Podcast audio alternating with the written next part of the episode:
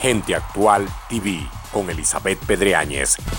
Hola, soy Elizabeth Pedreáñez y te doy la bienvenida a esta nueva entrega de Gente Actual TV. Es un gusto saludarte, es un gusto compartir contigo lo más destacado en el mundo del entretenimiento y en esta oportunidad te traemos noticias de Leslie Grace, quien al parecer se convertirá en la nueva También te vamos a contar de la autobiografía de Will Smith y por qué Taylor Swift es la artista que más dinero generó en el 2020. Así que vamos a comenzar desde ya.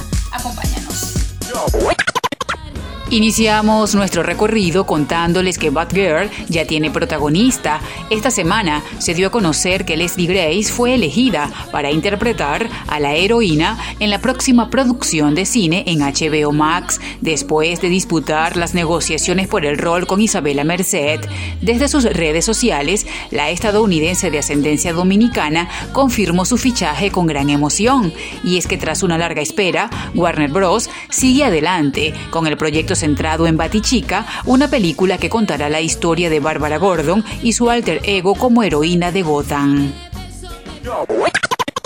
Seguimos con Will Smith, quien a través de su red social Instagram ha compartido detalles de su autobiografía. El actor aseguró que este libro ha sido un trabajo de amor en el cual ha estado comprometido en los últimos dos años. Smith, en un video, mostró al artista Brandon B. Mike Oduns creando la portada del libro, el cual sus seguidores esperan con expectativa.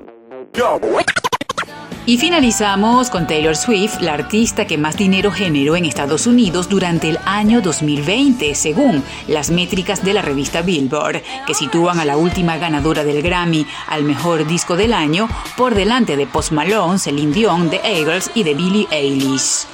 Swift, con más de 23 millones de dólares, se impuso en el primer puesto gracias a su fuerte presencia en las plataformas de streaming, donde generó unos 10 millones de dólares.